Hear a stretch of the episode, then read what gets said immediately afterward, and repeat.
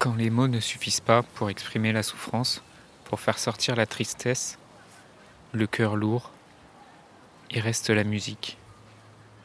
Quelques notes graves sur une partition et un cœur qui chante à l'unisson. Un orchestre de cordes pour traduire l'indicible. La mort d'un père pour son fils. Merci, Hans Zimmer. Dans un monde où la question de la mort est souvent taboue, où vivre un deuil signifie encore être jugé, provoquer de la gêne, de l'incompréhension, quand ce n'est pas de la pitié, la grande question est celle-ci. Comment des orphelins comme nous, qui avons vécu très tôt la mort d'un parent, qui ne voulons pas porter ce poids sur nos épaules toute notre vie, ni qu'il impacte nos relations actuelles, comment nous pouvons y donner un sens nouveau, construire des relations plus profondes, et surtout, comment nous reprenons le pouvoir sur nos vies? Mon nom est Johan, et bienvenue chez les orphelins résilients. Hans Zimmer est né à Francfort, en Allemagne, en 1957, dans une famille bourgeoise. Il commence à étudier le piano dès l'âge de, de 3 ans. Sa mère était mère au foyer, son père ingénieur et inventeur qui, lui ramenait des machines, des magnétophones avec lesquels Hans jouait.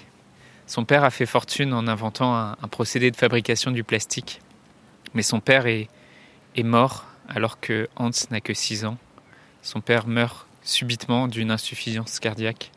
Fils unique, il grandit avec sa mère dans une grande villa. Hans va, va alors se réfugier dans la musique d'une manière tout à fait passionnelle.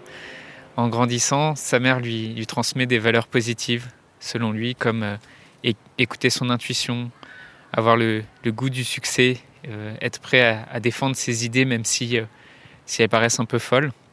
Et avec ce genre de valeurs, forcément c'est difficile d'être un garçon sage à l'école. Sa scolarité est assez difficile parce qu'en fait il, préfère s'intéresser à la musique qu'à l'école. Il a été renvoyé de huit écoles différentes et euh, il préfère s'intéresser à la musique et pourtant il n'apprend jamais le solfège parce qu'il détestait l'école. Sa mère, soucieuse de, de, sa de, sa scolarité, soucieuse de son éducation, va décider de quitter l'Allemagne pour euh, l'Angleterre, pour le mettre dans une école euh, au sud de Londres, une école qui est dédiée à la nouvelle pédagogie.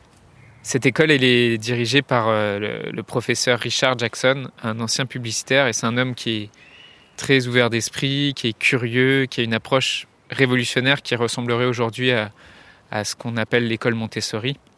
Son prof va le prendre sous son aile, il, il autorise même à, s'intéresser uniquement qu'à sa passion, la musique, euh, quitte à raconter à sa mère, son prof va aller jusqu'à raconter à sa mère qu'il a des bonnes notes dans les autres matières alors qu'il n'assiste même pas au cours. Il va agir avec Hans comme une sorte d'ange gardien qui lui permet de vivre ses passions, qu'il écoute et qu'il accepte tel qu'il est, avec, avec son caractère aussi et avec ses aspirations. À, ce moment-là, Hans découvre la, culture musicale anglaise.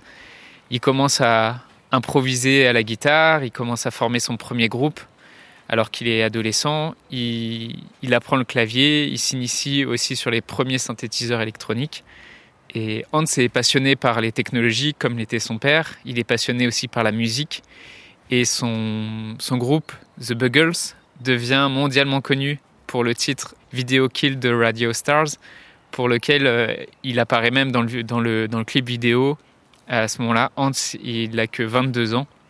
Il entre à ce moment-là dans le milieu de la musique de film grâce à Stanley Myers, un compositeur de musique de film. Et Hans, c'est une vraie éponge en ce qui concerne la musique. Il apprend énormément auprès de, auprès de Stanley.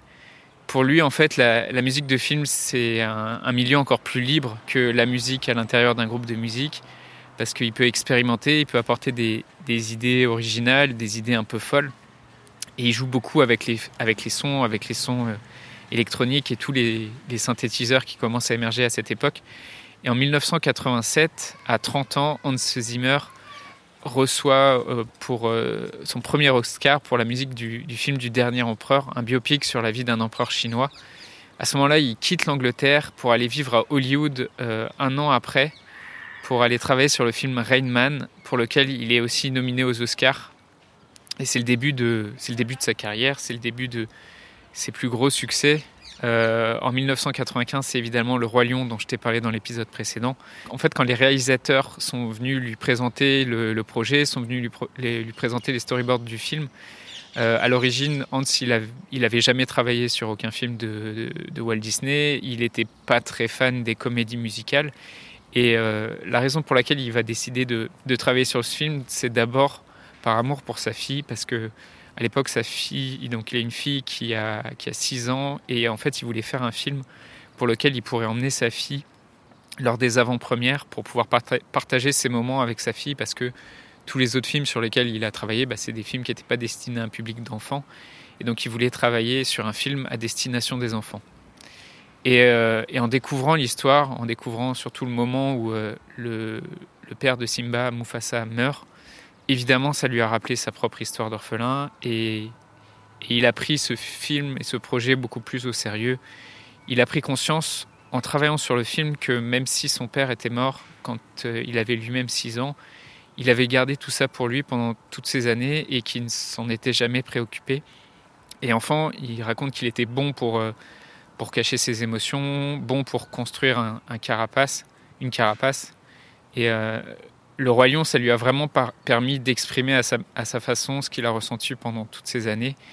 Il a, écrit un, requiem pour la séquence où euh, Mufasa, le père de Simba, meurt.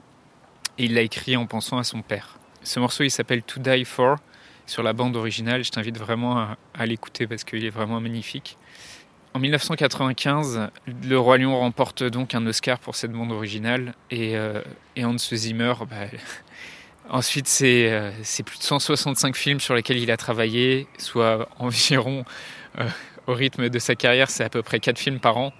C'est incroyable euh, tous les films sur lesquels, et surtout tous les, succès sur lesquels il a travaillé, parmi lesquels les plus grands succès, c'était Gladiator en 2000, Pearl, Harbor, Le Dernier Samouraï, Pirates des Caraïbes, Batman The Dark Knight, Inception et Interstellar, et et je, pense que tu te souviens aussi euh, de, de, la, de la musique d'Interstellar qui, est vraiment, euh, qui est vraiment incroyable.